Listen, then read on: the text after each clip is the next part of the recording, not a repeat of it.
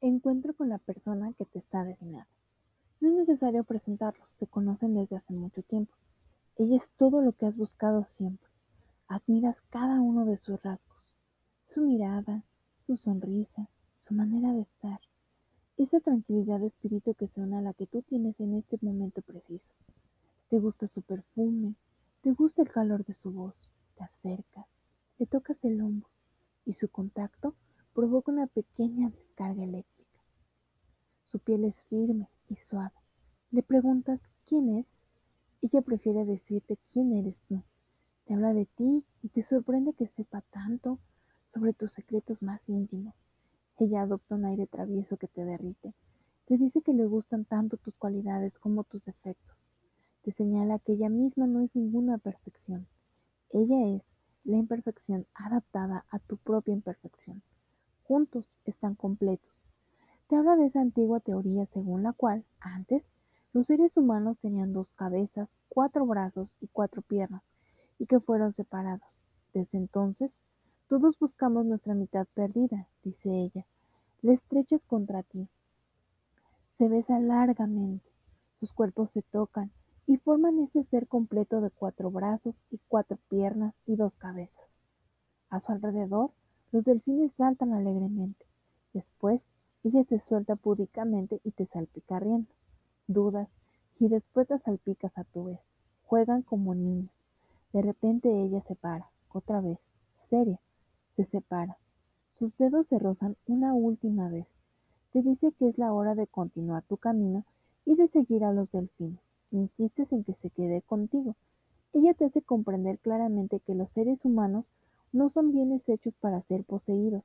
Hay que dejar a las personas ir y venir cuando deseen. Incluso a ella, sobre todo a ella, la prueba más grande de amor que puedes darle es dejarle su libertad. Te sientes decepcionado, como la primera vez que tu madre te dejó solo. Te sientes decepcionado, como la primera vez que comprendiste que el mundo y tú eran diferentes. Ella añade que la volverás a encontrar más tarde, lejos, quizás en el mundo real, si está escrito en las estrellas. Pero ahora debes proseguir tu camino. Al sur del lago hay un pasadizo acuático, subterráneo y penetramos en él, guiados por los delfines. En la entrada hay muchos corales jóvenes, algas anaranjadas, anémonas rojas. Los delfines te muestran el camino. Es completamente recto. Irás solo. Comienzas a nadar. Ante ti solo hay rocas se vuelven lisas y rosadas. Avanzando por el túnel, te diriges hacia tu pasado. Encuentro con tu pasado. Primero visitas tu colección de recuerdos dolorosos que has intentado olvidar pero que ahora ya no temes mirar de frente.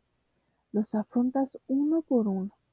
Las humillaciones, las injusticias, las incomprensiones, los abandonos, las traiciones, los actos malintencionados de los demás. Comprendes por qué reaccionaste así en su momento y cómo hubieras podido reaccionar mejor. Te das cuenta de que ciertas situaciones dolorosas se repiten regularmente a causa del mismo encadenamiento de acontecimientos. Comprendes que tú eres el culpable de que esas situaciones tengan ese resultado. Grabas los escenarios de derrota y analices fría, científicamente desde fuera, las cosas en las que te has equivocado. ¿En qué momento has bajado la guardia? De ello deduces cómo evitar los mismos errores. Comprendes la enseñanza de cada uno de ellos. Después, asistes al desfile de tu colección de instantes felices.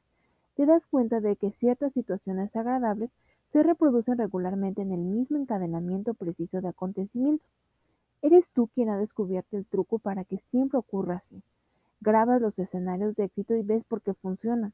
Luego, Piensas en la forma de perfeccionar tu método.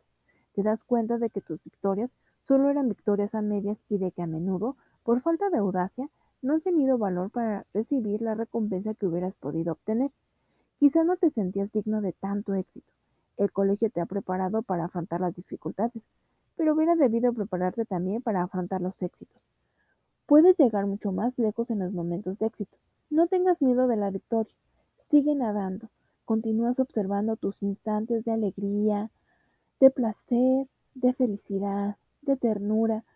te das cuenta de que finalmente los instantes agradables son bastante más numerosos que los desagradables. En el angosto paso, las paredes rosa se vuelven rosa oscuro y después rojas, y después rojo oscuro. Todo se vuelve más oscuro. Púrpura. Al final del túnel, distingues un punto de luz. Se agranda hasta convertirse en un gran rombo blanco. La luz es cada vez más intensa. Quieres dar media vuelta, pero surgen dos manos que te agarran. Eres arrastrado hacia adelante.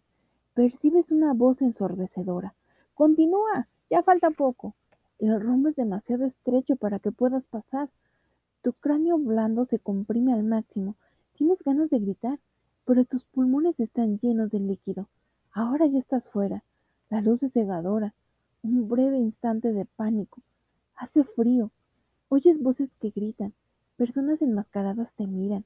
Quieres gritarles que se callen, que te dejen en paz, que apaguen la luz, que te devuelvan a donde estabas, en el agua, con los delfines y el ser complementario. Maldita sea. Has empezado a olvidar su rostro. ¿Lo reconocerás cuando seas mayor? Pero sigues sin poder respirar. Eres como un pez fuera del agua. Te asfixias. Me preguntas por qué no acudo en tu ayuda. Lo siento. Ay, no puedo hacer nada por ti. Como dice mi amigo la novela La máquina del tiempo, no siempre se sabe jugar con el pasado. En un instante que ya se ha producido, solo puedo invitarte a asistir. No podrás cambiar tu nacimiento, pero podrás verlo de un modo distinto. Unas manos enguantadas te ponen al revés, colgando cabeza abajo. Es bastante desagradable. Te golpean con fuerza en la espalda. ¡Qué brutos! No sabía que se afligían desde el principio tales sinsabores.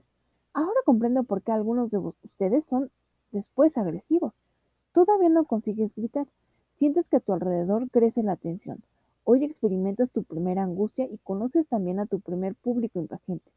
¿A qué espera el artista para empezar a cantar? Es verdad. ¿Por qué no has llorado enseguida? ¿Tan penoso ha sido el nacimiento? ¿Qué? ¿Demasiada luz? ¿Demasiado ruido? ¿Sabes? Pensándolo bien, todos hemos pasado por eso. ¿Crees que durante mi nacimiento en las rotativas offset no había ni luz ni ruido. Vamos, ¿a qué esperas? Grita, llora, grita. El grito tiene que partir del vientre y surgir como un geyser. ¡Ah! Un poco mejor, más fuerte. ¡Ah! Uf, ya está, lo has conseguido. El líquido que habías acumulado en los pulmones es expulsado de golpe. Era tu primera expresión. Bienvenido entre los humanos. Tu padre es quien te tiende los brazos. Momentos de emoción. Te agarran y te colocan sobre el vientre de tu madre que te besa te cubre de viscosos besos. Eso te ayuda a soportar el tránsito del estado de pez al de pequeño mamífero. Eso te ayuda a soportar el hecho de no ser un delfín. Respiras de nuevo, parpadeas.